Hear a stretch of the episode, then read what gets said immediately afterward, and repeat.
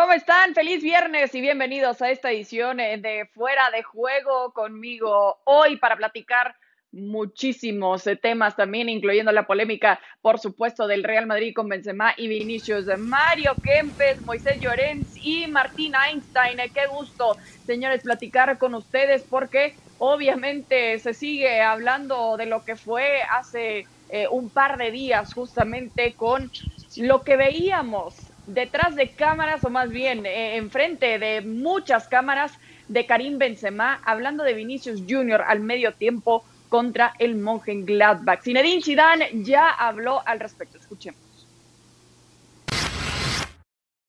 Esto está aclarado. Yo creo que lo más importante es que, que, que, hablan los jugadores entre ellos y, y, no pasa nada, porque siempre ha pasado en el campo, ¿sabe? se dice muchas cosas en el, en el campo y luego se queda ahí eso.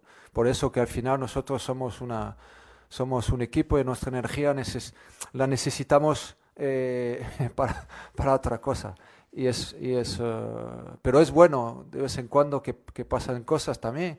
Esto significa que nosotros estamos vivos. Eh, y, pero eh, hablaron y, y, es perfecto. Siempre pasa en el campo, tú puedes decir algo a, tu compañero en, en, caliente, ¿sabes? Sí, sí, pasó y bueno. Y, y no solo yo a, a, otro, otro a mí también. es que... Es, tranquilamente. ¿eh?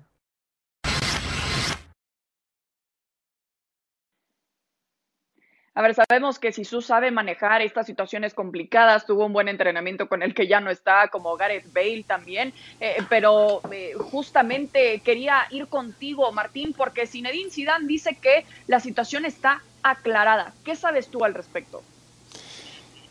Sí, Cris, es lo que dice Zidane. Yo me parece que a veces hay una eh, digo, vivimos en una, aldea global, ¿no? Eh, todo, todo está eh, sujeto a, opiniones, y, porque hay cámaras en todos lados, porque se ha convertido en un gran hermano, una cancha de fútbol, en donde hay en los túneles cámaras, hay 20 cámaras en el campo de juego, hay lugares hasta que hay cámaras dentro de los vestuarios.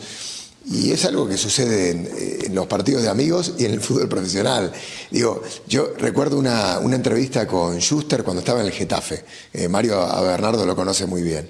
Y Schuster eh, me, comentaba, no sé qué polémica había existido esa semana, me dice, está buenísimo que se peleen un poco, que haya una discusión, porque hace hace sentirnos vivos. Me recordaba esta, esta declaración de Sidán.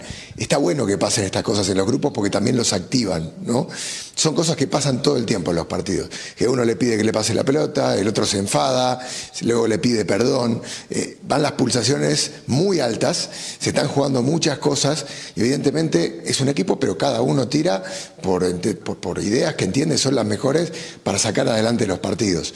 Yo de todas maneras no hablo francés, pero escuché varias veces el tramo en el que Benzema habla con Mendy y no alcanzo a entender lo que, lo que dice en el subtítulo, porque uno seguía por el subtítulo después.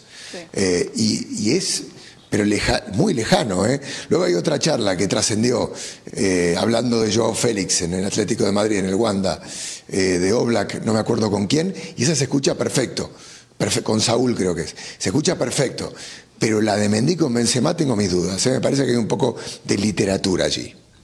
Ok, es interesante, sí, hablando de literatura, quizás eh, queriendo hacer un capítulo de mucho drama también en el Real Madrid, que venía de perder un partido eh, contra el Shakhtar la semana pasada en la UEFA Champions League, estaba perdiendo al medio tiempo. Mario, con tu experiencia como jugador, que eh, seguramente te enfrentaste también a rivales complicados, frustrantes, encuentros muy importantes de alta presión, ¿qué tan normal se te hace esta situación con Benzema y Vinicius?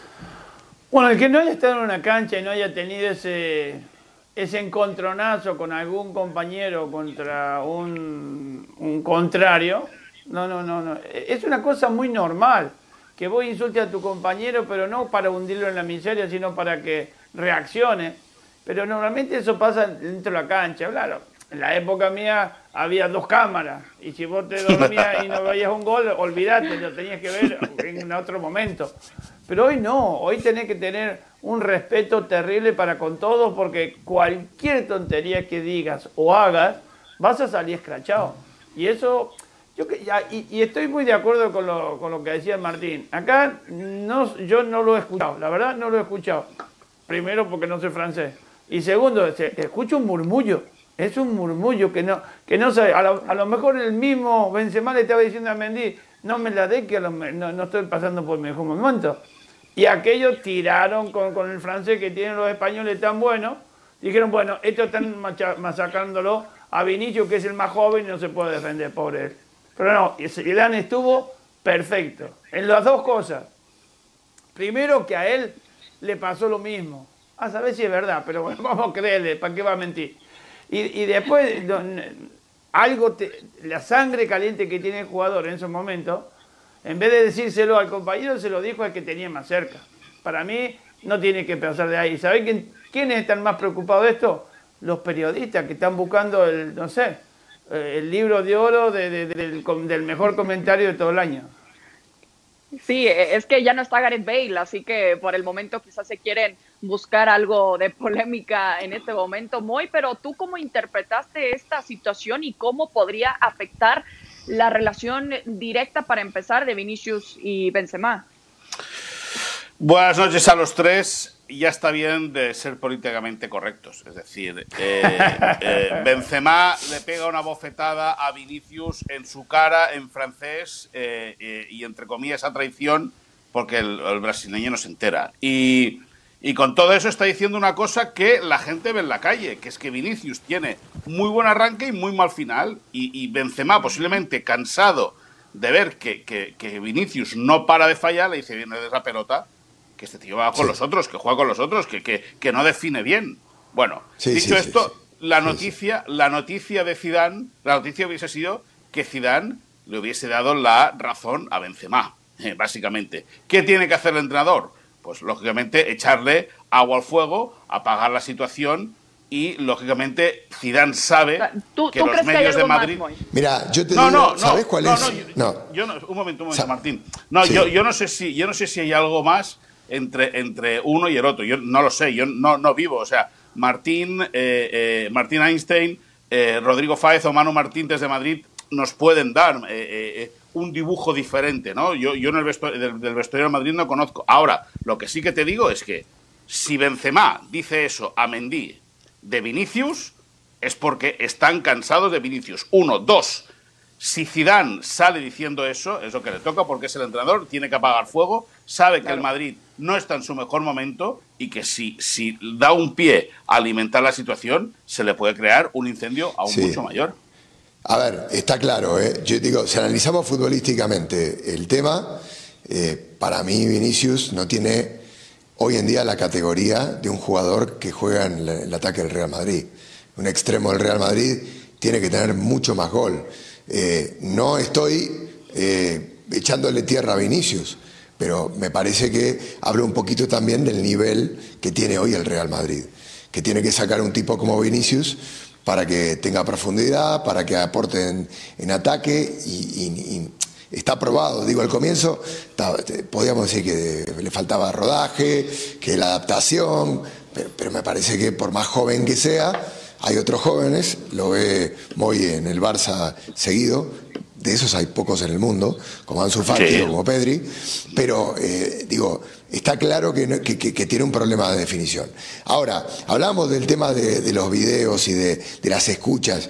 Para mí, lo de Benzema no es grave. Lo que es grave es lo de Disco, que raja de Sidán eh, y además ya estuvo castigado por Sidán tremendamente y vuelve a hacerlo. Y además, eh, cuidado que los estadios ahora, sin público, son más peligrosos para el futbolista. ¿Se escucha? Sí, Están en el banco de suplentes y se le escucha hasta la respiración en el túnel de vestuarios, no se hubiera escuchado, porque el, público está, está por salir a cancha. Ahora se escucha todo. Entonces, el futbolista todavía no hizo el clic ahí.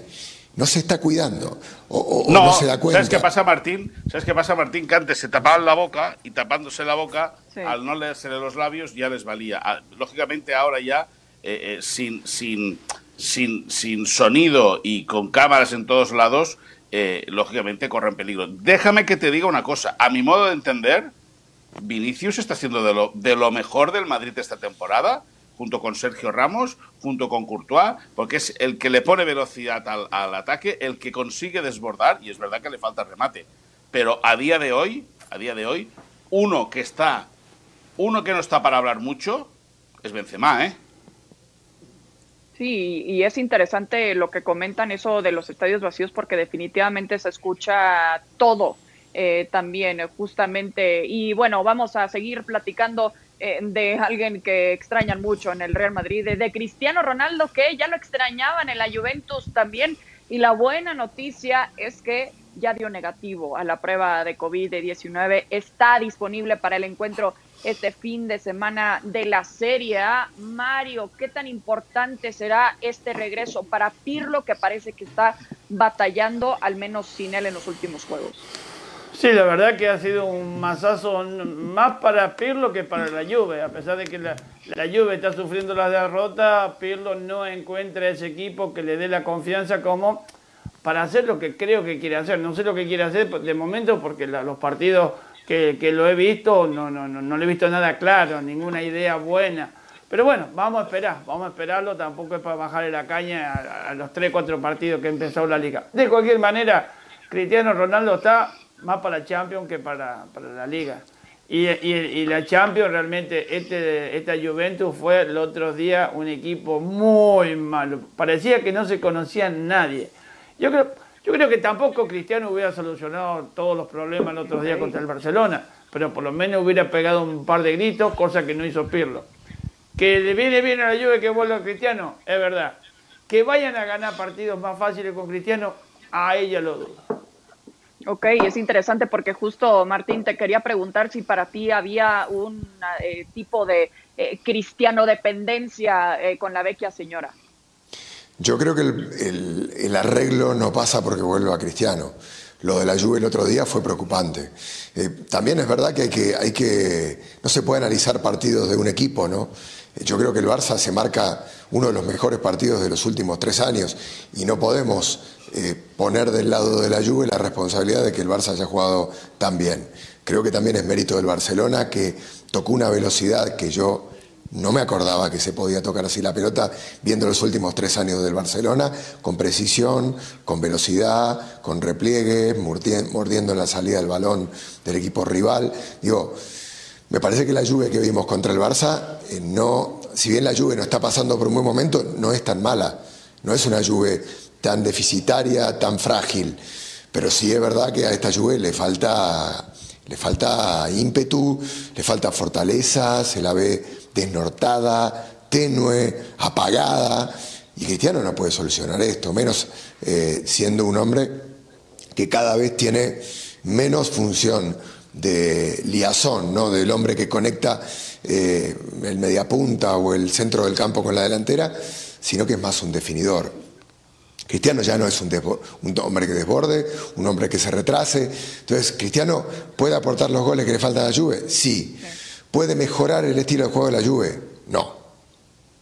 Sí, y recordemos también, bueno, el discurso desde que llegó Cristiano es que lo llevaron también para ganar la UEFA Champions League que por el momento parece complicado también por eh, estos últimos dos encuentros, los primeros dos apenas de Andrea Pirlo y compañía. Moy, ¿tendrá paciencia Cristiano Ronaldo si es que no dan mucho en esta temporada de la UEFA Champions League o se va a pensar también en otro equipo considerando que ya no le quedan muchos años como futbolista profesional?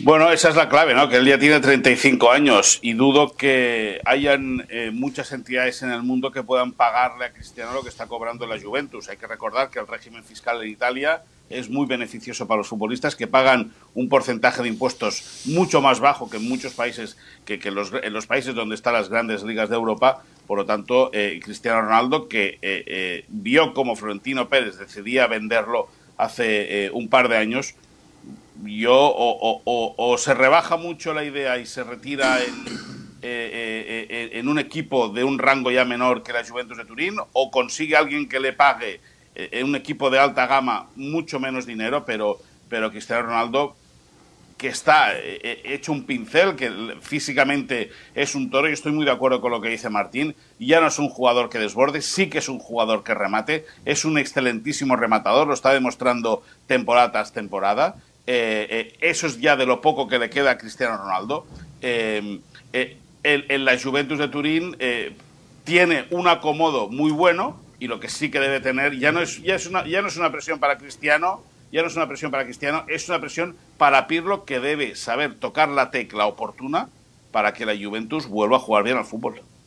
Sí, es que es difícil también pensando en que está quizás esa competencia interesante de delanteros con lo que vemos de Zlatan Ibrahimovic en este momento, que eh, hay que darle crédito a, a los jugadores que lo acompañan en este momento, a lo que está jugando Stefano Pioli también. Eh, eh, Mario, ¿a qué se debe este tan buen momento de un Milan que no pierde desde el 8 de marzo de este año contra el Genoa, considerando por supuesto la pausa, ¿no?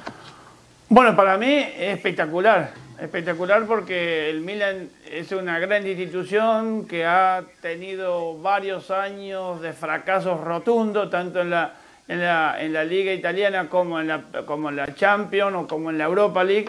Y bueno, creo que este, este repunte, este, este espaldarazo, esta alegría que le está dando a la, gente, bueno, justo ahora que no hay aficionados, bueno, digamos a los hinchas que están afuera, eh, la vuelta de, Ibra, Ibra se iba a ir a, principio de temporada, ya estaba finiquitado.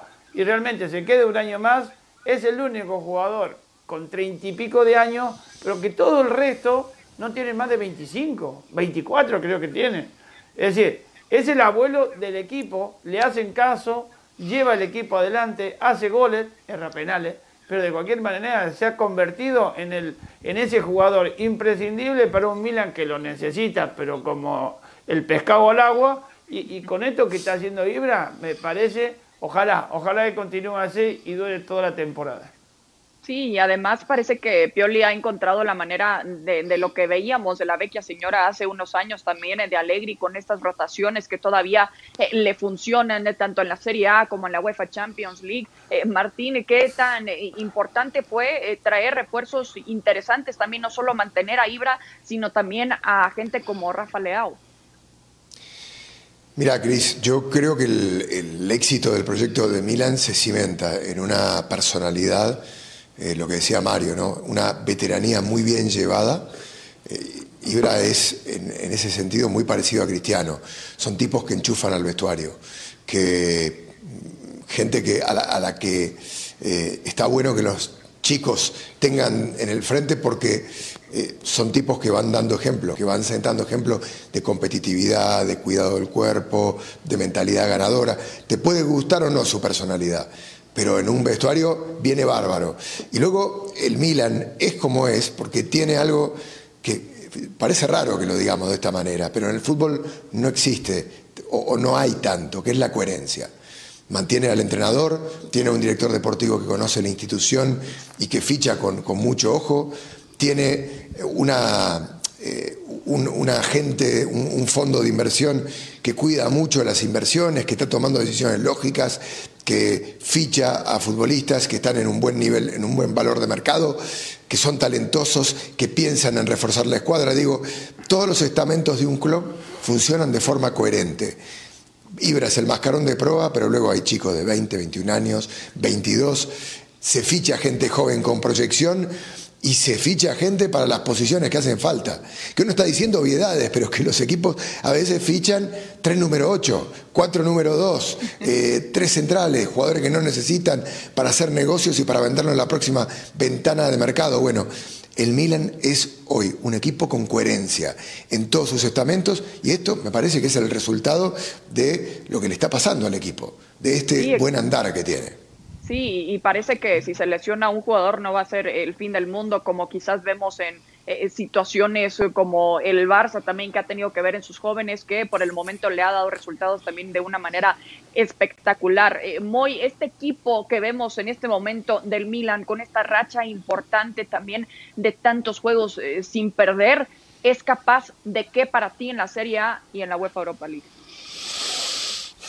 Bueno, la Europa League eh, es un campeonato que puede estar hecho para ellos. Eh, lógicamente, ahí depende mucho de las rotaciones que haga Pioli, como bien decía Martín y, apuntaba anteriormente eh, Mario.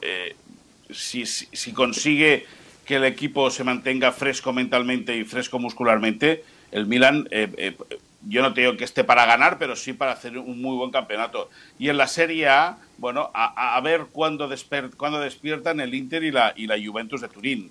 Eh, tienen margen eh, eh, con la Juventus, creo que son de cuatro puntos, con el Inter de dos.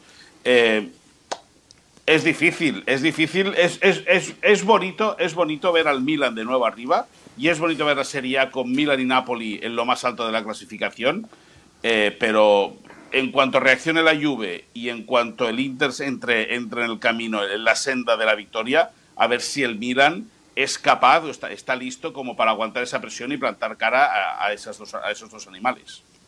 Sí, totalmente. habrá que ver si despierta lo suficiente el Napoli para seguir pisándole los talones justamente eh, al Milan, que se, se encuentran a dos puntos de distancia. El que está muy feliz también seguramente con cómo va su Napoli es Diego Armando Maradona, que hoy cumple 60 años también un futbolista histórico, un dios también en Argentina, tal cual todo lo que ganó y qué bueno que nos acompañes hoy, Mario. Bueno, siempre es bueno, pero más en un día como hoy para que eh, nos platiques de lo que realmente significa esta figura. ¿Cuál para ti fue el mejor momento en la carrera de alguien como Diego Armando Maradona?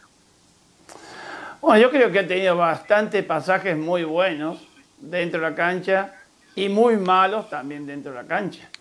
Eh, pero bueno, de cualquier manera yo creo que hay que recordar los buenos. Eh, la época de Barcelona quizás, y eso lo va, lo, va a saber muy cerquita, ahí mm, Llorén, por el simple hecho de que el Barcelona no funcionó. El, Barcelona, pues no sé por A, B o C, no bueno, sí, sé por qué no funcionó, pero bueno, creo que Llorén lo va a decir de la misma manera. Pero de cualquier manera, él cuando se va al Napoli, en Boca había andado muy bien cuando se va al Napoli, ahí es cuando consigue los grandes logros. Eh, es decir, es muy, muy, muy meritorio lo que hace. Después con la selección argentina yendo a, México, tuvo un campeonato sensacional. Es decir, ha tenido muy buenos pasajes eh, en, el ámbito deportivo, pero también lo ha intercalado con los otros. ¿Muy algo que decir al respecto? No, no, no, macho, muchas gracias por cómo me, ha tirado el muerto encima y dice, a ver, a ver remátalo tú. y bueno, vos, vos sos catalán y, Diego jugó ahí. no, no, no, está claro. A ver, aquí con Latec y con Menotti es verdad que el equipo jugaba muy bien al fútbol. Eh, sobre todo con Menotti, que supo, supo adaptar eh, eh, la mentalidad del fútbol argentino, supo ponerle a la necesidad que tenía Maradona en aquel momento y se inventó el entrenamiento de los biorritmos, que era entrenar a la hora que se iba a jugar el partido con eso que hacía con los biorritmos, pues que el cuerpo descansaba por la mañana si por la noche se había pegado una juerga. Eh, eh, Maradona tuvo em, una grave lesión, una, escalofriante entrada de, de Goicochea, de Andoni Goicochea en, un Barça Athletic Club de Bilbao en el Camp Nou, que le dejó cuatro meses fuera de los terrenos de juego. Ahí dicen que es cuando empieza a torcerse la cosa y acaba la temporada siguiente rematada con la famosa hepatitis, que dicen que de hepatitis nada de nada que todo era pues, pues, por un proceso de, de, que ya, ya, había entrado en el camino que, que desgraciadamente todos eh, con el tiempo hemos ido conociendo. Hay fuerza en su batalla eh, eh, con Josep Lluís Núñez después de una final de Copa también ante el Athletic Club de Bilbao que acaba con una, una batalla campal entre los dos equipos en el terreno de juego y ya es cuando Núñez decide vender a Maradona dos años después de haberlo fichado. Estaba hecho, estaba proyectado para que el Barça ganase la liga y defendiese el título eh, defendiese o, fuese el defensor del fútbol español en la Copa de Europa, que entonces solamente iba al campeón de liga y ahí Maradona fracasó estrepitosamente, pero sin ninguna duda eh, el barcelonismo está orgulloso de que, de que Maradona, siendo el mejor futbolista del mundo en aquel momento, ya viniese a defender la camiseta del Barça. lo, que no, lo que no se puede entender... De verdad, eh, ya digo, vamos a hablar de Maradona. Lo que no se puede entender, Moy, es la cantidad de talento que han dejado ir por esa puerta, ¿no? Eh, Maradona, Romario, Ronaldo, Rivaldo, bueno, Rivaldo ya más viejo, pero eh, una, bueno, a Messi lo agarró Bartomeu ya, que se estaba yendo también, ya con, digo, más veterano, pero es una locura, un Maradona en ese estado, es verdad que la situación era, era complicada, ingobernable, pero luego eh, el mundo a sus pies estuvo en el Napoli. A mí me gustaría, Cris, yo me, tocó trabajar en, en, la serie Destino Confidencial en, el, en, el, Napoli de Maradona, ¿no? Lo llamamos Ciudad de Diego. eh, y había anécdotas alucinantes. Cuando hablas de Diego, siempre hay cosas muy, muy especiales. Hablamos con el director deportivo en aquel entonces del Napoli, que le dice al presidente, a Corrado Ferlaino, y si fichamos a Maradona, y Ferlaino le dice, estás loco. ¿eh? Bueno, los napolitanos son así, ¿no? Son muy soñadores, muy de... Y fíjate si viene. Eh, y él recuerda que estuvimos en la casa de este señor, no me acuerdo ahora el nombre, que tenía un limonero, un árbol de limones. Y que Diego, cuando llega a la casa, agarra un limón y se pone a hacer jueguito con el limón y hace como 20 metros de jueguitos con el limón y que los hijos de él, del tipo este y él, se quedaron con, los ojos, este, eh, bueno, muy sorprendidos, ¿no? Con los ojos como platos. Y, y anécdotas de estas de Diego hay muchas, pero yo creo que si hay algo que marca eh, en la carrera de Maradona es eh, cómo, ha transformado culturas, ¿no? Eh, cómo, cómo, de alguna manera generó referencias a nivel planetario. En Nápoli es como un antes y un después, no futbolísticamente, sino en la ciudad eh, cómo la transformó, cómo la ciudad fue otra y nunca volvió a ser la misma. ¿no? Eh, en la cultura futbolera mundial, donde vayas, es Maradona, ¿no? es el símbolo de una época y de alguna manera una palabra que define un país quieras o no, eh, ya, ya está ese nombre allí clavado, ¿no? Y también capaz de, es muy tanguero, ¿no? Es la Biblia y el calefón, es capaz de lo mejor y lo peor, eso se sintetiza un poco en el partido contra Inglaterra, ¿no? La picardía eh, y, la genialidad. Eh, pero bueno, de Maradona podemos estar hablando un montón de de tiempo. Me parece que lo que hay que desearle hoy es un, feliz cumple, ¿no? Y que, y que lo viva bien, en familia, con sus afectos, este, y que siga disfrutando del fútbol. Definitivamente. Mario, eh, quiero regresar contigo porque, bueno, lo viviste también eh, como eh, argentino, como era también fuera de la cancha, que sabemos y ya lo platicamos eh, un poco que desafortunadamente se mancha un poco su imagen, pero parece que eh, estando en Argentina eh, la gente solo lo ve por lo que fue como futbolista. ¿Por qué es esta razón? ¿Por qué la gente quizás puede dejar esto a un lado por lo que significa este jugador, por lo que hizo con la selección?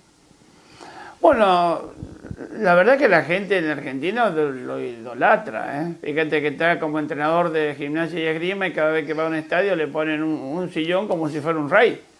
Eh, es decir, le tienen un respeto terrible. se, lo merece, sí, sí, se lo merece, se lo ganó. Eh, y bueno, y hay que aceptarlo tal y como es. Vos sabés que el argentino es, es forofo al 100%, es un agradecido, con algunos, con otros no. Pero bueno, de cualquier manera, no, no, de cualquier manera, yo creo que él ha dado futbolísticamente la Argentina, bueno, la ha puesto ahí arriba. Aunque con una sola estrellita. Ahora, yo te digo una cosa, Mario. Vuestra generación, la del 78, también la marinera. También, también es una generación como para que el argentino se sienta muy orgulloso de ello. Claro. Sí, lo que, lo que pasa es que del 78, después viene el 86 y hasta hace 10 años atrás, 12 años, 13 años, hasta que no aparece Messi, no apareció nadie. Por eso Diego siguió siendo el número uno. Ahora, claro, Messi como no ha ganado ningún mundial, pues la comparación odiosa, como si Messi tampoco fuera argentino. Ni el 78 se ganó ningún mundial. No te preocupes. yo soy de ti, Marito. Yo soy de ti, Marito. a muerte. A muerte. La del 78 vale también, ¿eh? Y mucho. Claro, ya lo sé, y a nosotros nos costó eso. No te preocupes que nos costó, lo sabemos. No, acá, al menos en mi casa, mi, mi padre que, que, conoció a Mario no se cansa de hablar también de esa generación tan espectacular y no está de más eh, también eh, rendir tributo a, lo que eres también, a Mario, obviamente, y te lo han dicho muchas veces, lo que significa también eh, tu imagen y lo que fuiste también como jugador de la selección de Argentina. También es tu culpa, ¿por qué le ponen tanta presión a, Leo Messi, eh? Ni creas. Marito, Marito. Marito, tú eres, nuestro campeón del mundo. Eso no nos va a tocar a nadie. No, yo, te digo una cosa. una experiencia así. Lo, que hizo Diego por la selección y por lo que hizo con Boca, con Juve, con Argentino Junior, en la Argentina fue importante. Lo que pasa es que en, otros tiempos no existía la televisión, que lo podías ver eh, eh, inmediatamente los partidos.